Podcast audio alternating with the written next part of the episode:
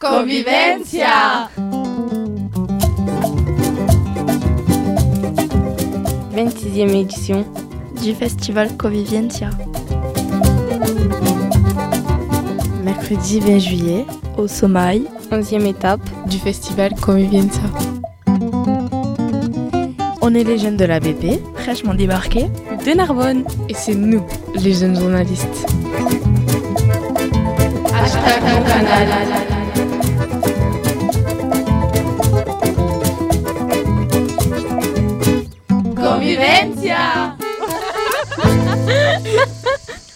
Bonjour, vous écoutez l'émission Hashtag Mon Canal depuis le Sommeil avec l'équipe de l'ABP de Narbonne, Manu, Tessa, Caroline, Soleina, Manon et Mélina. Aujourd'hui, pour la 11e étape du festival, nous recevrons plusieurs invités pour parler art, musique et histoire. Pour commencer cette émission, nous avons le plaisir d'accueillir So Agassi Raboteur, l'artiste qui a réalisé l'affiche du festival. Bonjour. Bonjour. bonjour, à tous, bonjour. à tous les auditeurs, bonjour à tous les participants, bonjour à toutes les femmes qui sont ici. Pourriez-vous vous présenter s'il vous plaît? Alors, je m'appelle So Aguessi Raboteur, donc je suis artiste designer, donc je travaille beaucoup euh, tout ce qui est peinture et euh, mix média, donc tout ce qui est art digital avec l'ordinateur notamment et les logiciels. C'est vous qui avez réalisé l'affiche du festival. Euh, comme on est deux Martiniquais ici, on, on, a pensé que les couleurs étaient un peu comme celles du Madras. Est-ce vrai? Oui, j'ai essayé de déconstruire pas mal de couleurs, donc euh, des couleurs chaudes qui me rappelaient aussi un petit peu le, midi, le canal du midi, le sud de la France, et en même temps des couleurs un peu tropicales. Donc c'est pour ça qu'il y a un mix de couleurs chaudes, beaucoup de soleil, euh, la mer, le bleu, le turquoise. Donc c'est vrai que ça rappelle un petit peu les Antilles, les tropiques, mais en même temps la scène musicale est très, euh, très éclectique, donc forcément il fallait qu'il y ait un lien avec la musique et les participants. Donc voilà, toutes ces couleurs-là, c'est un mix de des, des couleurs du monde, on va dire. Comment avez-vous réalisé l'affiche? À la main ou à l'ordinateur Alors j'ai commencé à la main et euh, j'ai commencé à dessiner une petite péniche et je me suis dit, euh, ok, maintenant que tu as la péniche en croquis, je vais essayer de la déconstruire en art numérique. Donc l'art numérique, c'est vraiment euh, du dessin par ordinateur avec une tablette graphique. Donc j'ai scanné mon dessin, j'ai vu que je pouvais déconstruire cette péniche avec des petits, comme, des, petits morceaux qui s'éclatent, je ne sais pas si vous le voyez sur la fiche. Donc l'idée c'était ça. Donc je suis vraiment partie en dessin et ensuite en dessin numérique. Étiez-vous déjà venu au festival pour vous inspirer, pour réaliser votre affiche? Je connaissais pas le festival Convivencia, donc je l'ai découvert. J'ai découvert le site internet, on m'en a parlé, j'ai vu les photos des, précédentes années. C'est là que j'ai découvert vraiment euh, ce festival-là. Donc j'ai imaginé pour pouvoir m'inspirer, et à travers aussi les photos et les vidéos. Aviez-vous regardé les affiches des éditions précédentes? Ah Oui. D'ailleurs, super. Je les ai trouvées magnifiques. Elles m'ont vachement inspirée toutes les couleurs, euh, surtout d'une certaine année où c'était un petit peu rose et violet, moi j'ai adoré. Et j'ai bien aimé tout ce qui était euh, ligne, qui était utilisé par euh, la personne qui, enfin par le graphiste du coup, qui a fait les affiches des années précédentes. Et je me suis dit que j'allais rester un peu, un petit peu dans cette lignée, tout en, en, prenant ce que j'aime bien faire aussi. Hein. Il fallait que je mette ma touche dedans. Mais ça m'a vraiment inspiré, j'ai beaucoup aimé. Euh, sachant que vous veniez, on a regardé votre Insta un petit peu et on a pu euh, regarder les jolis dessins que vous faisiez. Donc on voulait savoir un petit peu ce qui vous inspirait et quelle était votre technique.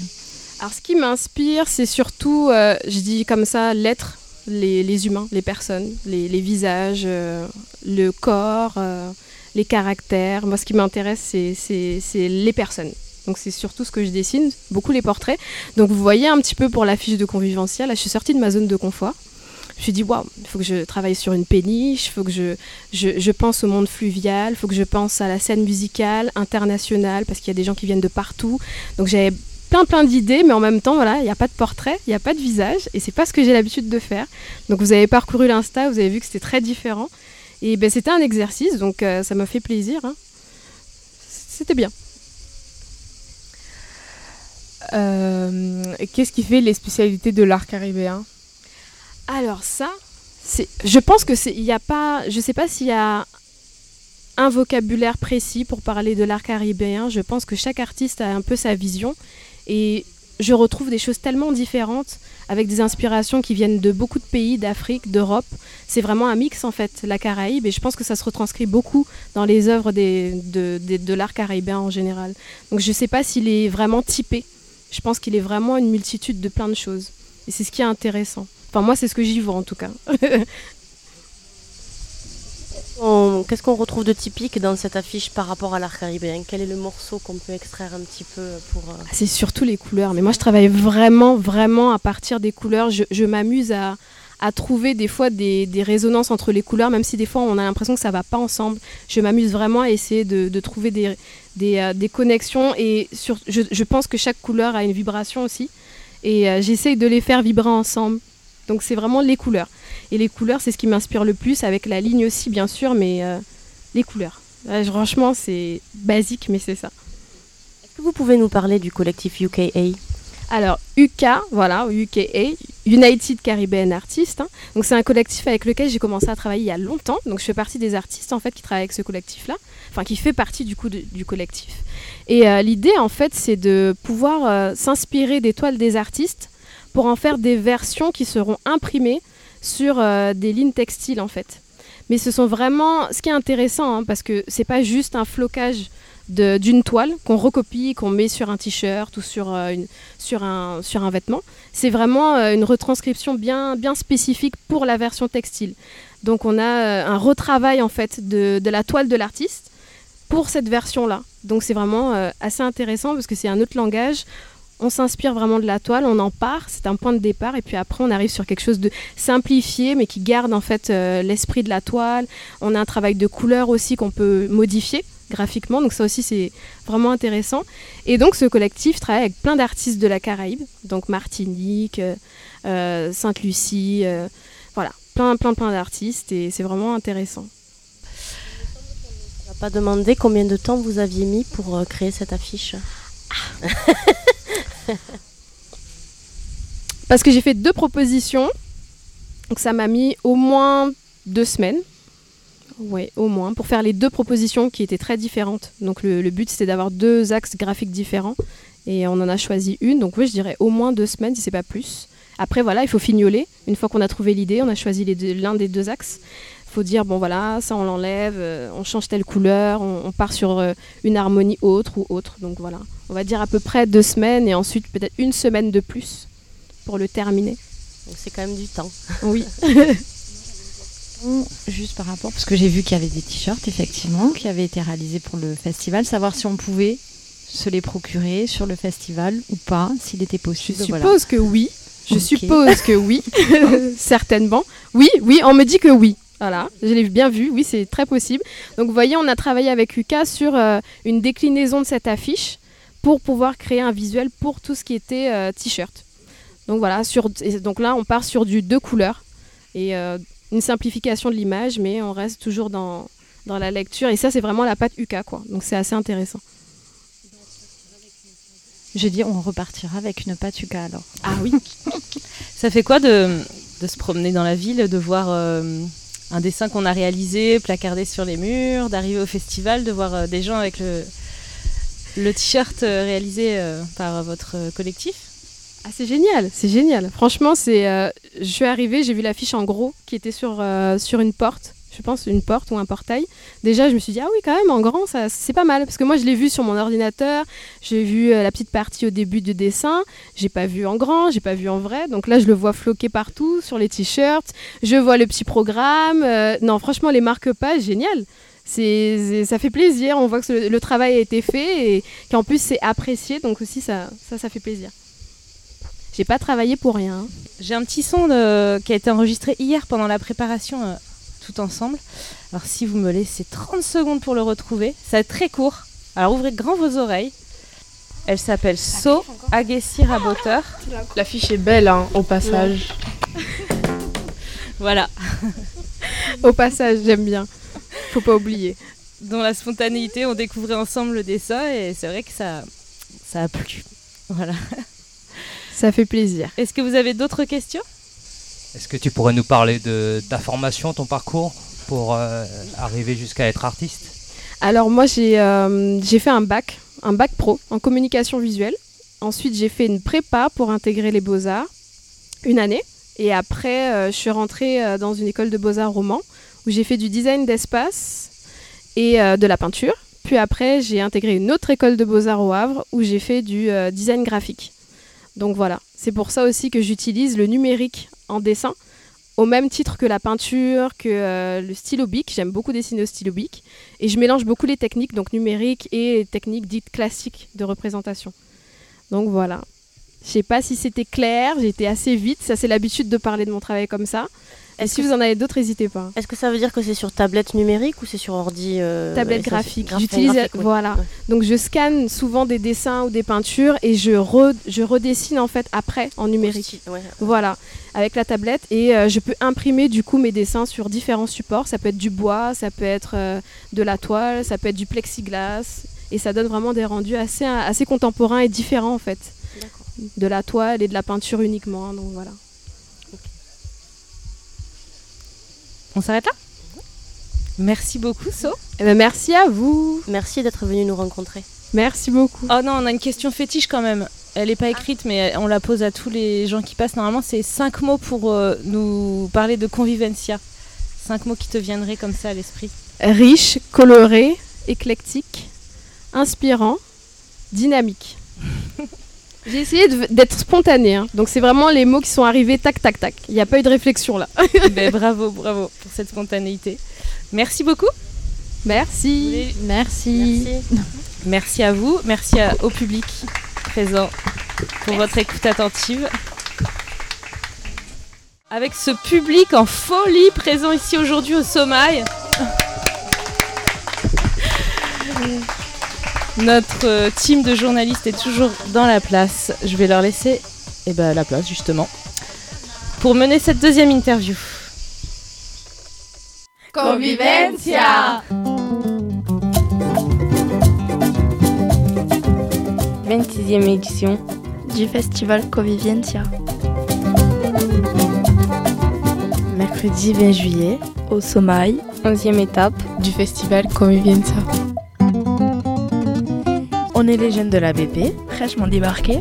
de Narbonne et c'est nous, les jeunes journalistes.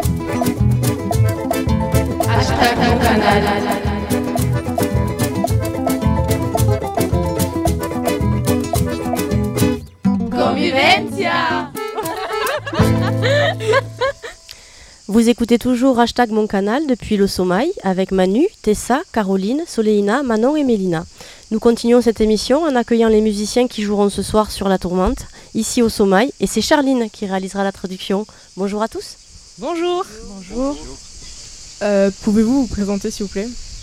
Podem apresentar-se? É, Eu me chamo Jabu, é, eu sou a cantora e a percussionista do Aion. Eu sou do Brasil, mas eu moro em Barcelona. Je m'appelle Jabou, je suis la percussionniste et, chanteuse pardon, du groupe Ayom. Euh, je viens du Brésil, mais j'habite à Barcelone. Je suis Timoteo, je viens un peu de la Grèce, un peu de l'Italie et je joue la percussion dans le groupe Ayom. Je suis Alberto, je joue l'accordéon, je suis italien, mais je vis, je vis en Lisbonne et Barcelone.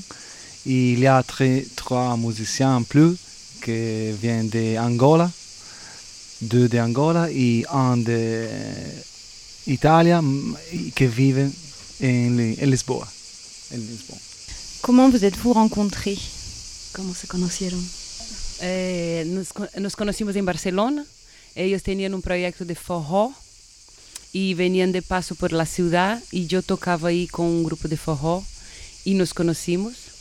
On s'est rencontrés à Barcelone. Euh, on avait un projet de foro. Le foro. Non, c'est. Non sei se eles sabem o que é o foro. Forró Le é, é sabes um gênero, é um gênero de Brasil, é como na prima de la salsa, é um baile de parejas. Le foro, c'est un style musical qui vient du Brésil, qui est un cousin de la salsa. Et donc, ils se sont rencontrés euh, avec des musiciens qui sont venus faire euh, du foro à Barcelone. Et ils se sont rencontrés comme ça, en- de passage sur la, à Barcelone. Euh, que signifie Ayom? Eu estou ligada, mas você de repente falar em francês? Alors, euh, Ay- Ayom, c'est une entité qui existe dans la religion Yoruba Et c'est basiquement c'est l'entité qui, qui, a créé la musique. Il a donné la musique à, au monde. Et normalement, c'est une figure féminine qui habite dans le tambour. Donc, euh, on a choisi cette, euh, cette entité, cette euh, histoire, parce que dans notre musique, il y a une très grande présence de la percussion. On a trois percussionnistes. Et, notre message, c'est un peu ça.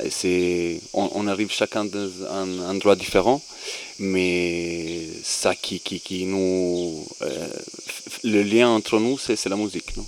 Donc voilà, Ayom, c'est ça. Comment avez-vous trouvé votre style de musique tous ensemble? Cada uno tiene su tradición, tiene su cultura musical, y, pero cuando tocamos juntos, hablamos una, un idioma que es como un esperanto. Cada uno usa sus palabras para hablar una lengua nueva. Chacun a son style de musique, chacun est venu avec son style de musique, mais quand ils jouent tous ensemble, c'est comme s'ils parlaient espéranto, donc si, chacun apporte ses mots et ils se comprennent tous ensemble. Qu'est-ce qui vous inspire pour créer vos chansons? Eh, Pues la vida misma, ¿no? Las cosas que tenemos que entenderlas y, y transformarlas cada día. Esto de migrar, que todos vivimos eh, lejos de donde hemos nacido. Qui les inspire, comprendre, euh, comprendre les choses de la vie, comme les migrations. Euh, que vivimos todos, o sea, tous todos somos migrantes, qu'ils ont tous por vécu defecto. Ils sont tous migrants, ils sont tous loin de chez eux, loin de là où ils sont nés. pero también las cuestiones de, de, cada día, esto de ser mujer y existir en el mundo que está pensado por una lógica que es muy distinta a la nuestra, también ser madre y, y artista y Il y a aussi le fait d'être une femme, le fait d'être une mère, le fait de vivre dans un monde qui n'a pas été pensé pour eux, par exemple. Y esto, inspiraciones ordinarias e intensas a la vez. Des inspirations euh, aussi ordinaires qu'intenses en fait. Qu'est-ce qui vous donne envie de devenir musicien? Qu'est-ce qui vous a donné envie de devenir musicien? C'est difficile à dire, non? Parce que c'est une chose qui... Chacun, il y a... on, est grandi non, avec la musique, chacun dans, dans son monde, dans sa réalité. Et, mais c'est un endroit où on se trouve chacun de, nous. Tu vois? Donc euh, être musicien, c'est oui, euh, savoir jouer un, un, instrument, mais quand tu veux travailler de la musique, c'est pas que seulement les concerts et les instruments. Donc il y a quelque chose qui c'est plus fort non, que tout ça, qui, qui nous amène jusqu'à ici. Non? Ça fait un mois et demi qu'on est en tournée. Et donc voilà, c'était pas seulement la soirée arriver à, faire les concerts, mais c'est toute la vie qu'il y a chaque jour non, qu'on doit organiser. Et voilà, ça, c'est la musique. Notre musique, c'est ça. C'est chaque jour aller dans un endroit, jouer. Et, et, chaque endroit, il nous donne de la nourrissance, de, à manger, non, de l'énergie pour, pour faire des autres concerts le jour après et continuer avec ça. C'est très beau, très beau ça. Est-ce que vous continuez à aimer toujours votre travail? Parce que ça reste un travail ou est-ce que c'est une passion simplement? Bah, on aime parce que chaque fois on, arrive dans un endroit et, et, cet endroit il nous donne beaucoup de, de, force, tu vois. Il y a toujours de belles personnes, on a vraiment de la chance. On tourne, hier on était à Gand en Belgique et, c'est ça, c'est ça qui est mouvant, c'est d'arriver chaque fois dans un endroit très différent mais avoir toujours des personnes avec un sourire ou qui t'aident dans, dans ce passage. Non? C'est très beau. C'est fatigant, mais c'est beau, c'est humain. c'est quoi une journée type de musicien d'Ayom Durante el año, eh, hacer producción, hacer oficina y intentar dejar unas horas para crea crear, para tocar y para curtir la música. Pendant toute l'année, c'est euh, essentiellement de la production, du bureau et essayer de se laisser quelques heures pour la création, pour jouer de la musique. Y durante la temporada de gira, eh, tocar, viajar, tocar, viajar, tocar, viajar. Et pendant la tournée, c'est euh, jouer, voyager, jouer, voyager, jouer, voyager. Aujourd'hui, j'ai mon transfert juste après le concert. Donc, je fais le concert et je pars. Ça, c'est typique.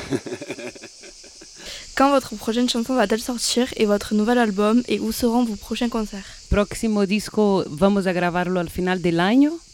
Antes saldrán algunas canciones y estarán disponibles en las plataformas y para digitalmente donde podamos llegar. La idea es que estamos en todas partes.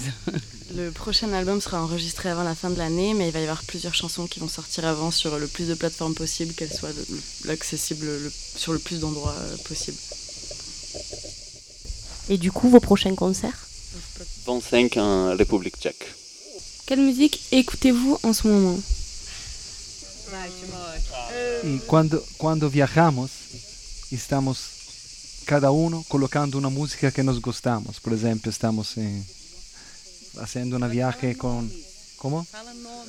Y, y cada uno tiene su preferencia. Entonces yo prefiero cosas más clásicas, antiguas de la cultura, por ejemplo, argentina o más eh, con relación al acordeón.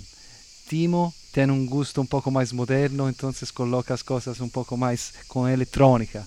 Jabu coloca cosas más brasileiras de, So, desde Rosalía hasta Lía de Tamaracá. Así es como- puede ser muy plural, ¿no? Eh, Bonga, Cesária Évora, eh, Josiara, mm, nomes. En, en- en fait, Paulo en, Flores. en- en juin, on était à Cap Vert, où il y a une culture de musique très, très grande, très importante. Et, et de là, on a amené un peu de, de musique de là, de Cap Vert. Et bon, c'est ça. Ch- chaque endroit où on va, on a toujours de la musique qui arrive, non, qui entre dans nos oreilles. Après, on, on continue la recherche. Donc pour revenir, euh, il préfère la musique plutôt classique, plutôt ancienne, les choses liées à l'Argentine et à l'accordéon. Donc Timo, il vous a dit ce qu'il aimait bien. Et elle, elle préfère, elle aime tout plein de choses, des choses qui vont de Rosalia jusqu'à Cesaria Evora. Donc vraiment un très, un très grand, un très grand panel. Quelle est votre chanson plaisir coupable, celle que vous écoutez en cachette? Eu tenho vergonha de falar. Escucho muchas músicas de mis hijos que escuchan música en, el- en la escuela o en, en el supermercado, las músicas que tocan ahí, y muchas eh, se me quedan en la cabeza y me encuentro que después estoy cantando y es como. Elle dit qu'elle a, elle a honte de, de- de répondre à cette question finalement et qu'elle écoute les enfants, les, pardon, les musiques qu'écoutent ses enfants, celles qui passent dans les supermarchés, à la radio, tout ça, et que parfois elle est en train de danser dans la rue et que d'un coup elle a honte en fait. Consigo me lembrar nenhuma agora. Para mí es ah, quella spagnola. Así dejé. ah. Eh, me da vergüenza, ma eh, me gusta. Lui aussi il a honte, mais c'est celle-là sa préférée. Vous la connaissez? On la mettra ce soir. Moi? Oui. J'ai pas d'honte, vraiment. Euh, tout ça que j'aime, je, je peux le mettre. J'ai pas... j'ai rien caché. Qu'est-ce qui vous plaît euh, dans, le, dans le canal ici euh, Ce que vous avez euh, aimé quand vous êtes venu Bon, même si ça fait pas beaucoup de temps que vous êtes là, mais. estar cerca del agua siempre hace mucho sentido. Es el canal, creo que es el hilo conductor de toda la música que hacemos, toda viaja por el agua. Entonces, de alguna manera, todo el agua termina en el mar, ¿no? Está muy presente esta idea en la música que hacemos. Elle dit que le fait d'être proche du, du canal, d'être proche de l'eau, c'est quelque chose qui fait beaucoup sens pour elle. Que le canal qui, qui de l'eau qui coule toujours jusqu'à la mer, c'est quelque chose qui fait beaucoup de sens dans leur musique euh, en général. Y es nuestro primer concierto en un barco. C'est leur premier concert sur un bateau. Comment étiez-vous quand vous aviez entre 12 et 15 ans, quand vous étiez adolescent? Yo era un poco... em, eh, me gustaban cosas un poco antiguas y mis amigos también me... Se burlaban de mí, me gustaba Elvis Presley, Palo Conte, estas cosas que eran afuera. Pero la música de, del moderna del tiempo siempre me parecía de un nivel eh, muy bajo. Entonces también si no era cool gustar estas cosas viejas, por la música no conseguía um, acostumbrarme a la moda. Il a toujours aimé les vieilles choses, euh, de Elvis Presley à Paolo, Paolo, Paolo Conte. Conte. Et en fait, ses amis se moquaient de lui et donc euh, il a jamais réussi trop à avoir l'air trop cool euh, et tout ça. Un vieux, un vrai vieux. È la di sì, è la sì. en termes de musique, hein, vraiment. Bon, entre 12 et 15 ans, moi je viens d'une famille de marionnettistes. Ils sont aussi artistes. Donc j'ai passé toute mon enfance euh, à faire spectacle avec eux. J'ai joué déjà percussion, donc c'est une chose qui s'est commencé il y a longtemps. Et, et bon, je parle français en fait parce qu'on est venu beaucoup de fois euh, ici en France en tournée. Et entre 12 et 15 ans, j'étais en France en tournée, voilà. Yo con 12 empecé a hacer la capoeira, entonces en esta edad estaba ahí muy metida en el mundo de las manifestaciones populares de Brasil. Y luego, un par de años después, empecé a bailar el forró. Entonces era esta mi, mi juventud, jogar capoeira y danzar forró. À 12 ans, elle a commencé à danser la capoeira et donc elle a, a commencé à s'impliquer dans les manifestations populaires euh, du Brésil. Et puis après, vers euh, 15 años Vers 15 ans, elle a commencé à danser le forró, donc euh, entre du yoga, du forró et, et- et de la musique. Est-ce que ce sont encore des activités que vous continuez à pratiquer, la capoeira et le foro?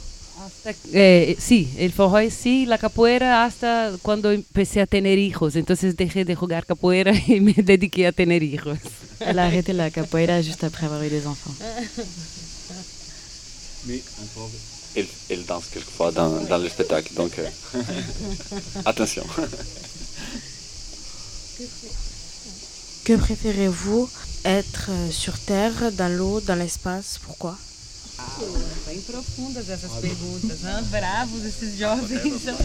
Elle dit que les questions sont très profondes. Depende do momento que eh, eh, depende de como estamos. Nós, nós outras mulheres somos muito água. Podemos estar em distintas maneiras durante um mês. E eu vejo esta flutuação ahora trabalhando solo com hombres, como uno pues, puede ser universos tan distintos. Entonces, hay momentos que estar el aire es ideal, momentos que necesito tierra y momentos que el agua como suaviza. Pero puedo estar propia de cada momento según el momento del mes. Alors, elle dit que en tant que en tant que femme, elle se, elle trouve que hum, on peut être très très fluctuante. Donc en ça, on, pourrait se rapprocher de l'eau et qu'en un en un seul mois, elle peut passer par plein plein d'états, mais que finalement, euh, et ça, elle s'en est surtout rendue compte en travaillant avec beaucoup d'hommes. Mais que finalement, elle trouve qu'il y a des moments où, où elle est plus proche de la terre, de l'eau, de l'espace, et que parfois être euh, dans l'espace, ce serait peut-être bien. euh, que ça dépend vraiment de son état, en fait, de comment elle se sent. Você prefere estar onde, Alberto?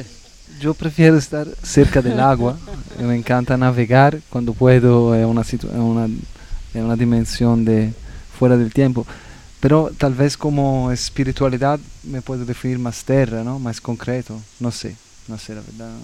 Lui, il aimerait bien être proche de l'eau, euh, il aime bien naviguer, il aime bien être euh, hors du temps, comme il dit, mais que finalement, spirituellement, peut-être qu'il se rapprocherait plus de la terre, du concret. Moi, je pense que je suis plus espace. J'aime bien l'air, ça, tout ça, c'est bon. Mais comme je joue de la percussion, que c'est très terre comme, comme instrument, j'aime bien aussi être dans la terre. Et enfin, si vous pouviez contrôler le temps, que feriez-vous? Eu creo que pausaria para ejercitar eh, estar presente en el presente. Elle, elle ferait une pause pour pouvoir être réellement présente dans le présent. Yo colocaría la vida a repeat para vivirla muchas veces. Lui, il ferait se répéter la vie beaucoup de fois pour pouvoir toujours revivre euh, les choses. Non, ça va. Pour moi, le temps, c'est pas une chose que je veux, je veux aller au plus rapide. Je veux... j'aime bien chaque moment de, la vie. chaque instant, je pense que c'est important. Et, donc, ça va. Je vis bien, le présent. Jovem,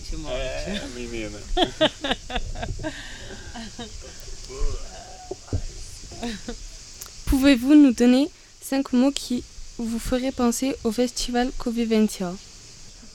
Interculturalidade. Interculturel. Humain. Euh, alegria. Joie. respeito. Respect. Oh. e complicidade. Et complicité. Est-ce que vous avez des questions supplémentaires ou est-ce que le public souhaiterait poser une question avec ce micro-baladeur là? Est-ce que vous voulez nous dire quelque chose qu'on aurait oublié de vous demander? A, la sensación ¿no? de sentir eh, una comprensión después de tanto viajar y llegar en una parte y encontrar un festival así como con una jerarquía horizontal, con muchas mujeres y me inspira mucho, así, me, me da la sensación que aunque pasen tantas cosas absurdas en el mundo, vamos en un camino que me inspira. La sensation euh, qu'elle a eue euh, d'arriver sur ce festival qui est dirigé par beaucoup de femmes euh, de façon horizontale, alors qu'on est dans un monde plutôt absurde, c'est quelque chose qui lui a beaucoup plu. Vous nous feriez une petite impro, une petite chanson improvisée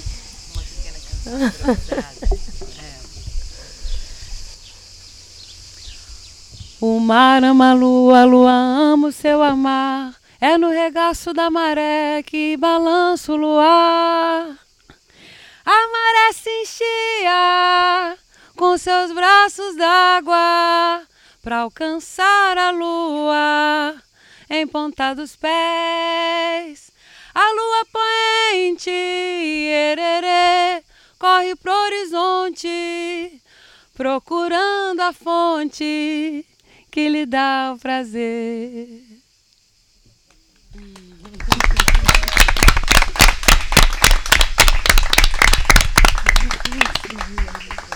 Tout d'abord, je vous remercie de venir ici pour euh, jouer de vos morceaux, de venir euh, prendre du temps pour nous, tout d'abord.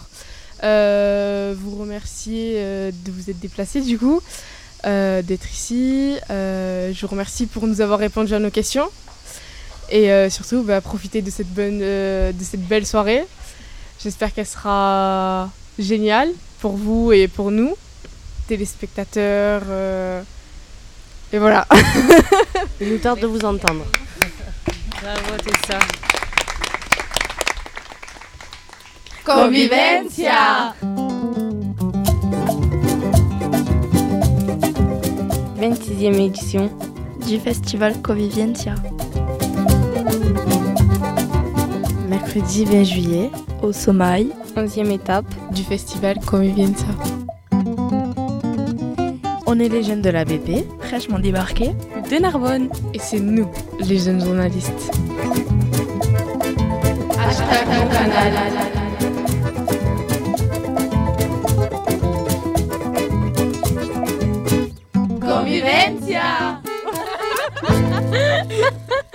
Nous sommes toujours au sommeil pour l'émission Hashtag mon canal avec l'équipe de journalistes Manu, Tessa, Caroline, Soleina, Manon et Mélina. Bonjour. Bonjour. Nous accueillons notre troisième euh, invité, Mathieu Grenet, pour nous parler d'un voyage sur le canal réalisé toutefois il y a 300 ans, euh, en 1721, par un ambassadeur turc. Bonjour. Bonjour Mathieu. Bonjour, merci de me recevoir. Pouvez-vous vous présenter en quelques mots? Oui, bien sûr. Alors bonjour, euh, merci de me recevoir et, bonjour aux, intervieweurs et intervieweuses euh, du jour. Euh, donc je suis Mathieu Grenet et je suis historien. Alors historien, ça veut dire pas mal de choses, donc en fait on ne va pas rentrer dans les détails, mais en fait je suis prof d'histoire et je suis aussi chercheur, c'est-à-dire que j'enseigne l'histoire, comme vous avez sûrement eu des profs d'histoire dans votre scolarité, comme tout le monde en a eu. Et puis je suis aussi chercheur, c'est-à-dire que j'essaye d'écrire l'histoire. Alors Chacun est spécialisé d'une période, un domaine, un pays particulier. Et moi, je suis plutôt spécialisé sur l'histoire de la Méditerranée. Et ce qui m'intéresse, c'est l'histoire des contacts. Alors, c'est vraiment, là, pour le coup, la convivencia. C'est vraiment l'histoire des contacts entre les peuples, entre les religions en Méditerranée, à une période un petit peu particulière qui est celle que j'ai, j'ai étudiée dans, dans, dans mon livre je veux juste préciser quelque chose, c'est que pour être historien, il n'y a pas besoin d'être euh, professionnel. C'est-à-dire que moi, je fais le métier d'historien, mais vous pouvez très bien être historien euh, du dimanche, comme on dit, c'est-à-dire vous intéresser à l'histoire et écrire des livres d'histoire. C'est-à-dire que c'est quelque chose qui a vocation, normalement, à parler à un public. Et donc moi, mon métier, c'est euh, de diffuser, d'écrire pour des gens et de diffuser ce que je trouve auprès d'un public le plus large possible. Donc pas uniquement dans les classes, pas uniquement auprès des élèves. Là, pour la prononciation, on, va se faire aider par Mathieu, t'inquiète pas, Manon. On va l'appeler Mermet. Ça ira très bien. Vous avez travaillé sur le voyage d'un ambassadeur du sultan turc, Yirmisekiz ah ouais. Celebi, Mehmed. Exactement, Effendi. Effendi. Ouais, alors. Tout à fait, bah, déjà bravo pour, ce très beau niveau d'ottoman. Alors, euh, du coup, c'est un ambassadeur qui est. Alors, c'est un voyage parmi tant d'autres, mais moi, c'est une histoire qui m'a beaucoup intéressé et ça remonte à quelques années. En fait, cet ambassadeur, donc un ambassadeur, c'est quelqu'un qui est envoyé par un prince vers un autre prince pour le saluer, pour lui pour demander la paix, pour lui offrir des cadeaux, pour, pour plein de choses. Et cet ambassadeur, il, il est donc envoyé par quelqu'un qu'on appelle le sultan ottoman, c'est-à-dire l'empereur de l'Empire ottoman. L'Empire ottoman, à l'époque, c'est pas uniquement la Turquie euh, actuelle, c'est à peu près toute la Méditerranée du Sud. Donc jusqu'en Algérie, ça va pas jusqu'au. Le Maroc est indépendant, mais jusqu'en Algérie. Et c'est toute l'Afrique du Nord, toute euh, bah, la, côte, le, Syrie, euh, Liban, Palestine, Égypte, etc., etc. Toute, la, Turquie et toute la Grèce. Donc en fait, cet empereur, il est empereur d'un empire absolument immense. Et il envoie un représentant, un ambassadeur, auprès du roi de France, pour le féliciter, parce que le roi de France, il vient de monter sur le trône, et donc, normalement, il y a cette coutume qu'on se félicite entre les rois. À l'époque, on n'a pas de téléphone, donc on s'envoie un ambassadeur. Et donc, ce petit bonhomme, il est choisi, ce Mermet Effendi, il est choisi pour aller auprès du roi de France, pour le saluer, pour lui apporter les compliments de son roi. Et donc, en fait, il est envoyé pour un voyage qui va durer plusieurs années, puisqu'il n'y a pas d'avion, donc il va voyager par bateau. Et quand il va arriver en France, il arrive, bah, comme tous les voyageurs étrangers qui viennent de la Méditerranée, à Marseille. Et à Marseille, on lui dit Ah c'est fermé, vous ne pouvez pas passer. Pourquoi? Parce qu'à Marseille, il y a la peste à l'époque. Et donc on lui dit Il va falloir changer d'itinéraire. Et là, ce bonhomme, qui n'a jamais vu la France, qui n'a jamais voyagé en dehors de l'Empire ottoman, tout d'un coup, il se retrouve à 7 et on lui dit Il va falloir prendre le canal du Midi pour remonter. Et après, vous irez de Sète, vous allez à Toulouse, puis de Toulouse, vous allez à Bordeaux, puis de Bordeaux, vous allez à Paris, et puis pour redescendre, vous pourrez redescendre par éventuellement Lyon et puis Marseille s'il n'y a plus à peste.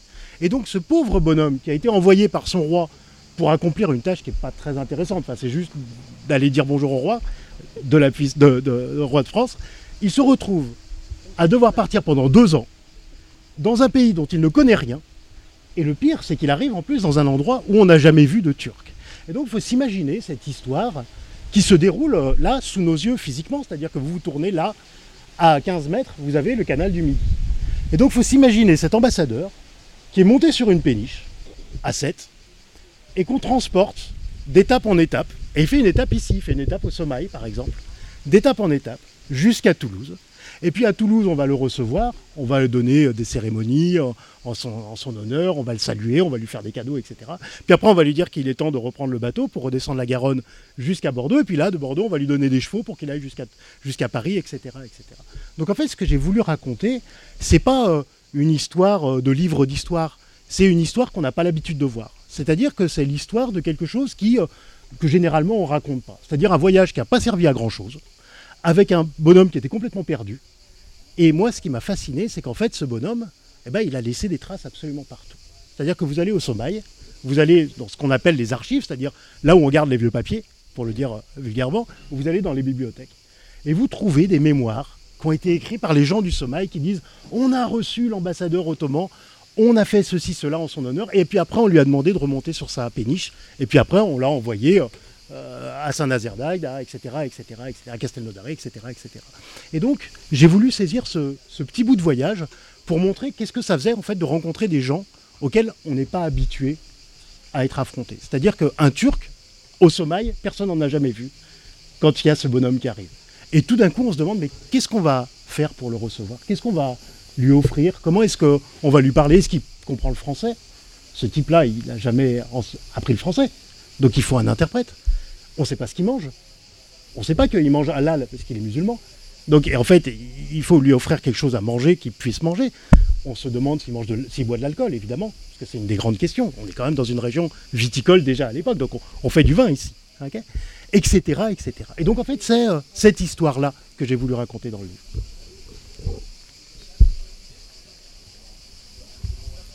Comment avez-vous trouvé les renseignements pour euh, justement écrire ce livre?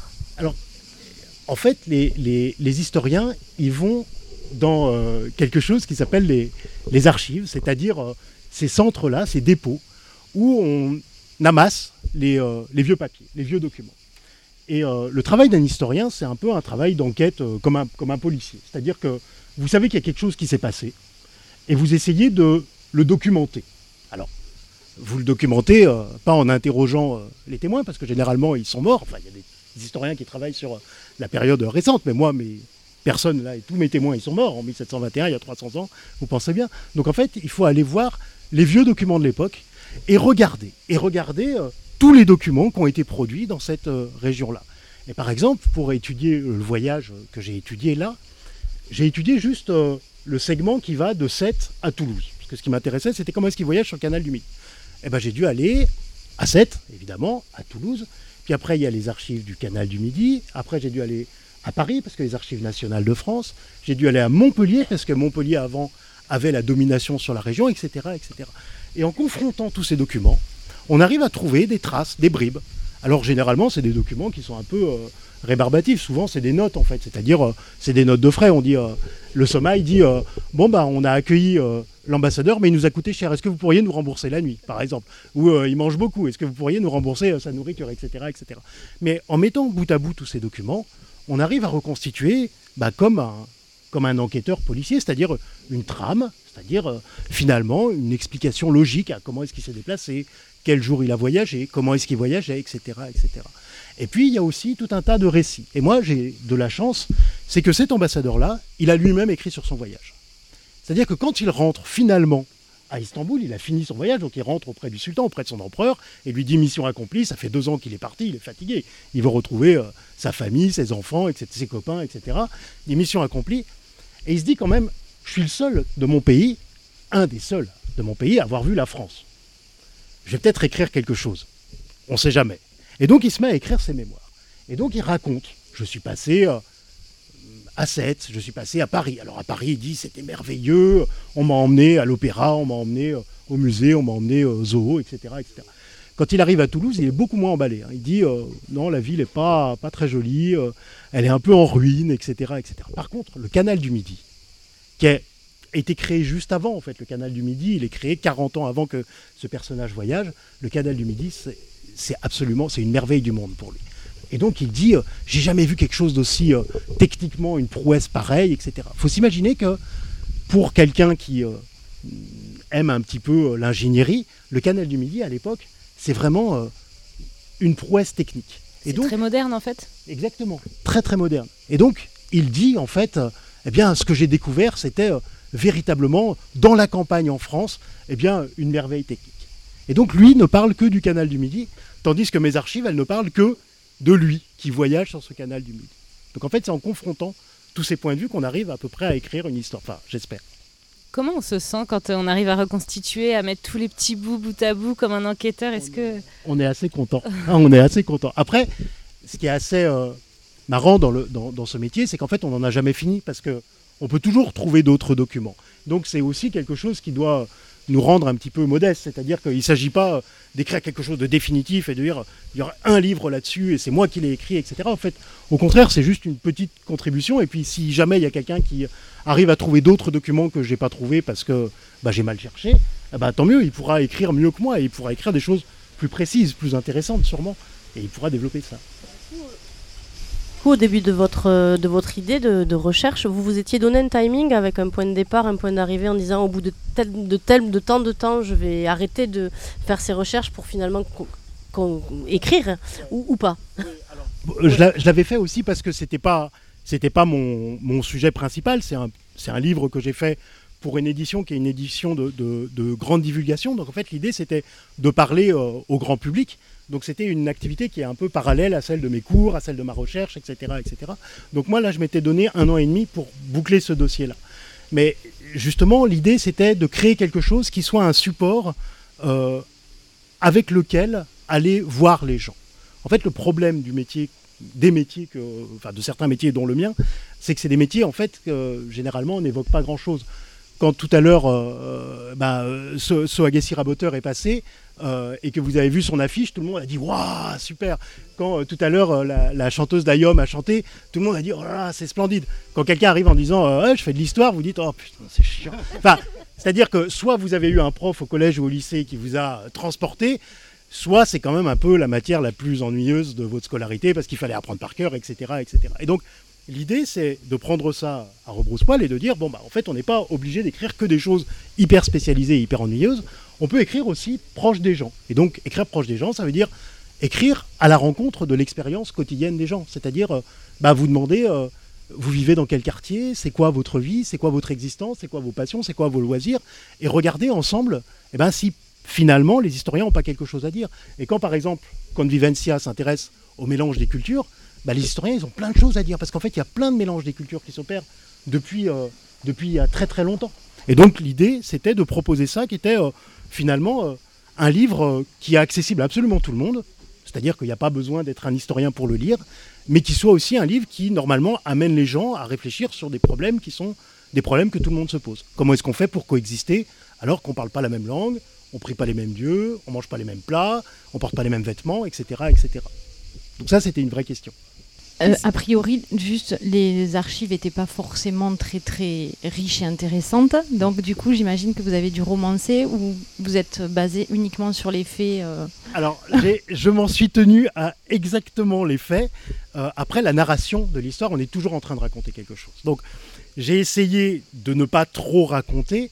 Ça, je le fais plutôt en conférence. C'est-à-dire que quand je raconte le voyage sur la base du livre, là, quand même tendance à, à mettre un petit peu de ma personne. Mais normalement, le livre, euh, j'essaye de rester, on va dire, objectif.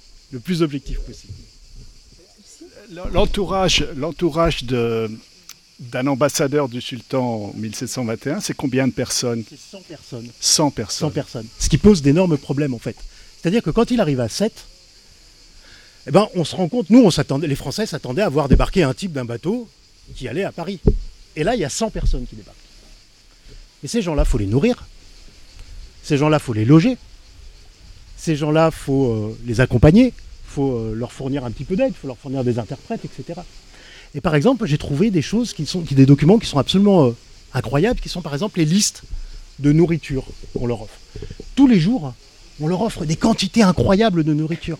On va tuer euh, 20 moutons, 4 bœufs, etc., etc., pour leur apporter de la nourriture. Et puis, euh, tous les jours, on réquisitionne euh, des maisons. C'est-à-dire que là, au sommeil, toutes les maisons que vous voyez ici ont été euh, récupérées par la ville, qui a dit pendant cette nuit-là, les habitants des, maisons, vous, vous allez loger ailleurs. Parce que pendant cette nuit-là, on joue le prestige de notre village. C'est-à-dire que si on a un invité extraordinaire qui arrive, et que l'invité il dit oh non, ce village, franchement, il est nul, il est pas beau, on m'a mal reçu, etc. c'est la honte pour des générations. Donc en fait, on prend les gens, on les sort de leur maison, on donne les maisons à l'ambassadeur et aux 100 personnes qui l'accompagnent pendant une nuit, deux nuits, trois nuits, le temps qui reste. Et puis après, une fois qu'il est parti, la vie reprend son cours. Pourquoi euh, 100 personnes et à quoi servent toutes ces personnes? Eh ben, déjà, cet ambassadeur, il vient, il voyage avec son fils. Parce qu'il se dit, ça va faire une expérience pour mon fils et ça va le former.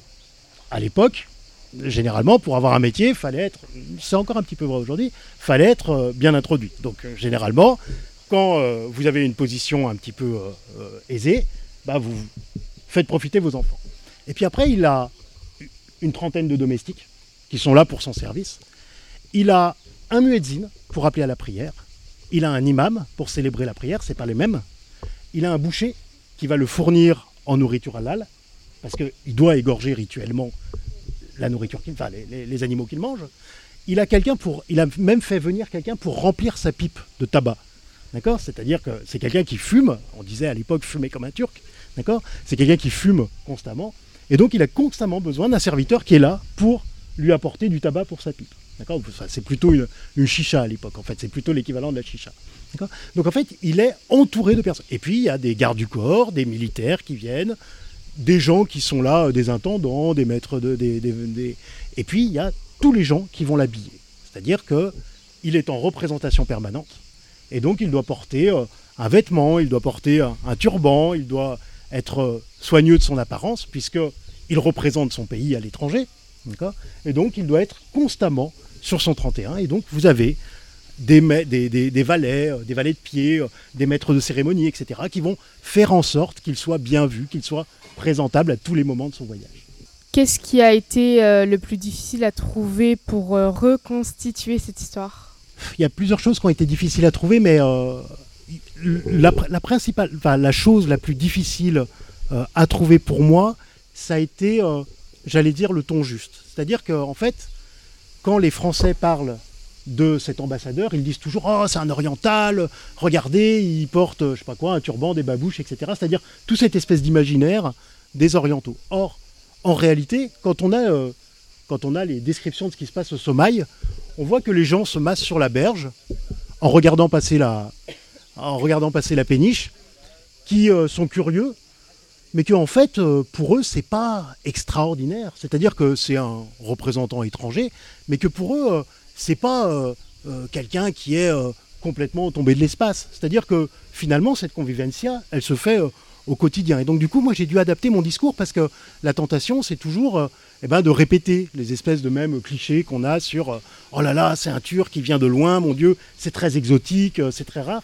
Et alors que, en fait, ce que me montrent euh, mes archives, c'est que les gens le regardaient avec curiosité, avec un peu d'amusement, mais que finalement, pour eux, c'était pas choquant, quoi.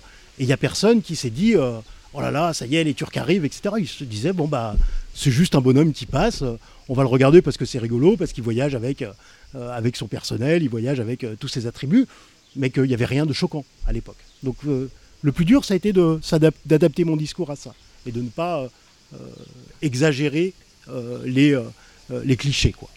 On a une question du public.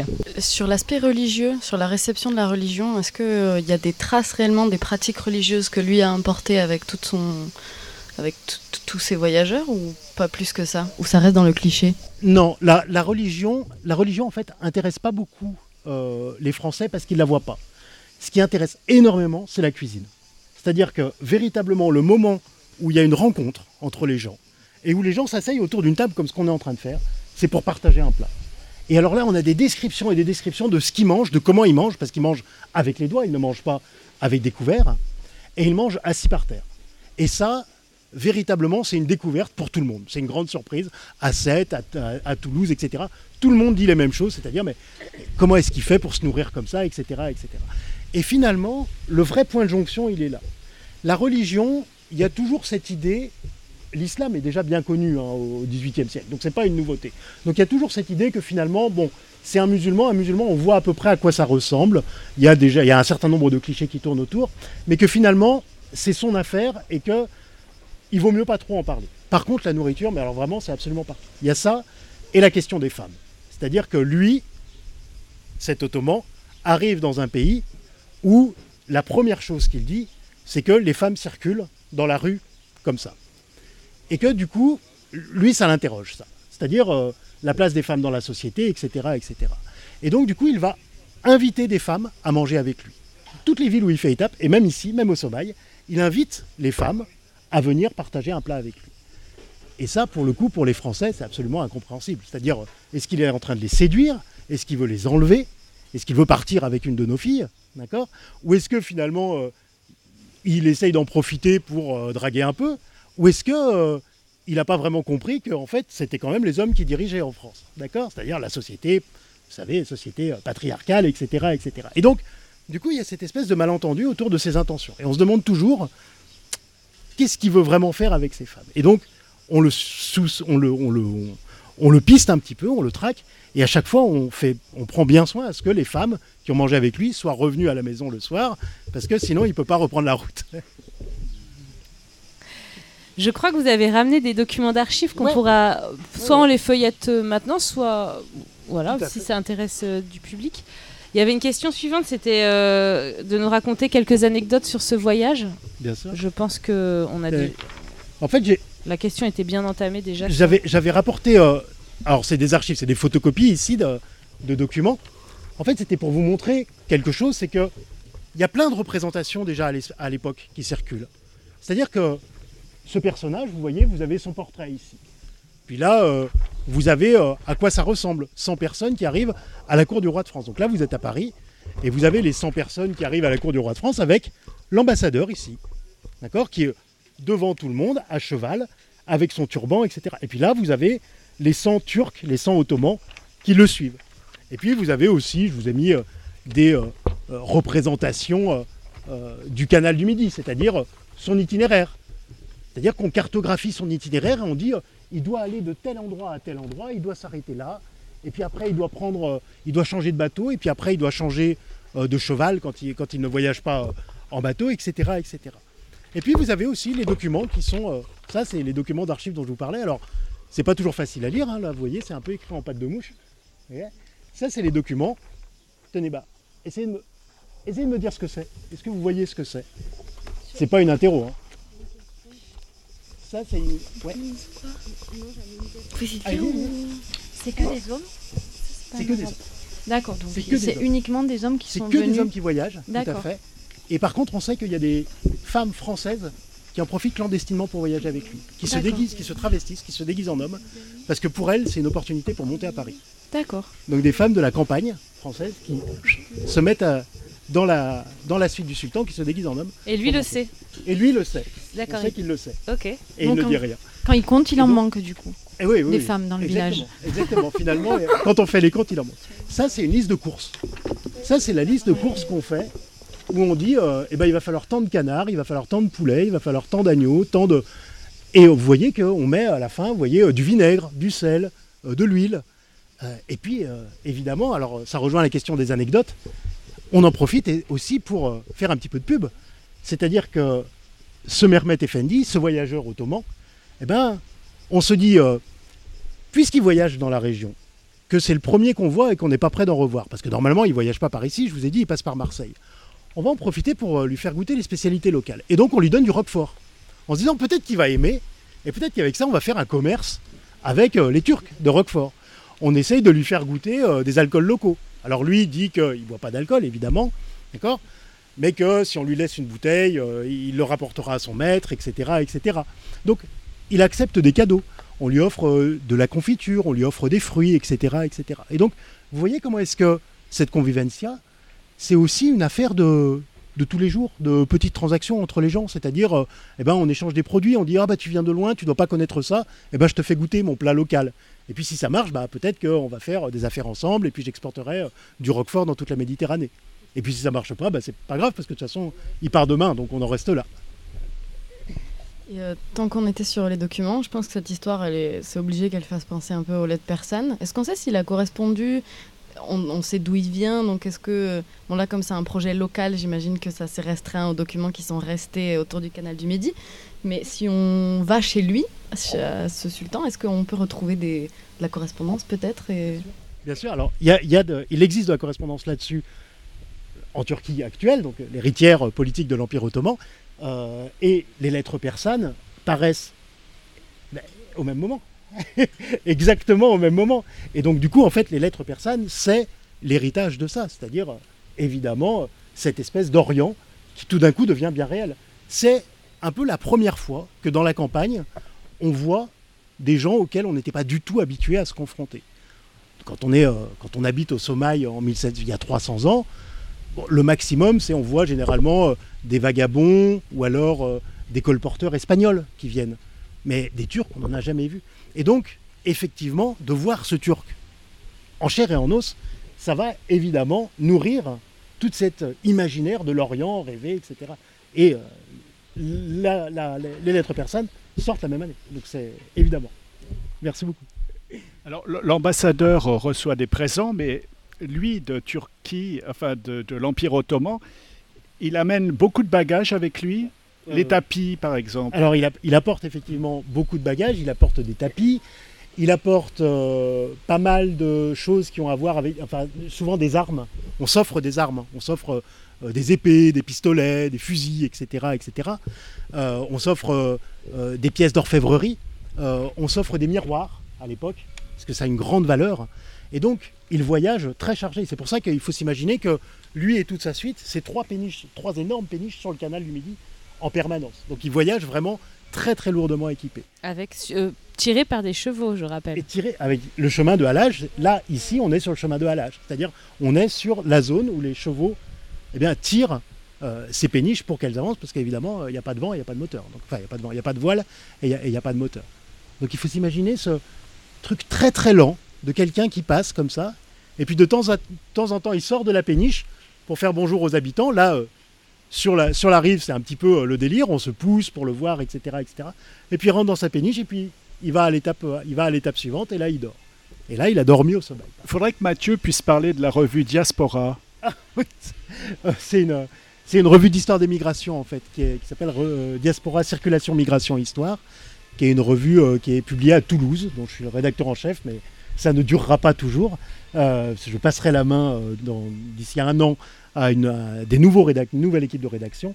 Et on est spécialisé dans l'immigration, dans tous les phénomènes migratoires, c'est-à-dire euh, l'histoire bah, de l'immigration aujourd'hui, en France, en Allemagne, où vous voulez, et puis l'histoire des migrations dans l'Antiquité. C'est-à-dire que nous, ce qui nous intéresse, c'est les populations qui bougent et les cultures qui se rencontrent, et voir ce que ça fait réellement que, que ces mélanges-là. On va, on, va, on va trouver la revue pour, euh, pour la lire à la BP, à Narbonne, la ramener à Narbonne. Vous allez être nos ambassadrices. Merci beaucoup. Merci à vous. Merci. Merci pour vos questions. merci. beaucoup à tout le monde, au public, à notre excellent public. Merci aux intervieweuses. Et puis bien sûr, merci à Mathieu et à Pierre également d'être venus euh, prêter euh, main forte pour cette interview. Convivencia 26e édition du festival Convivencia.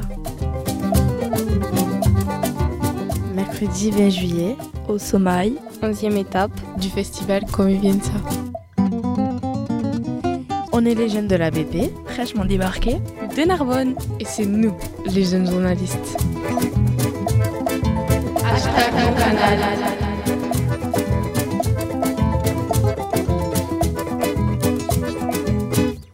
convivencia.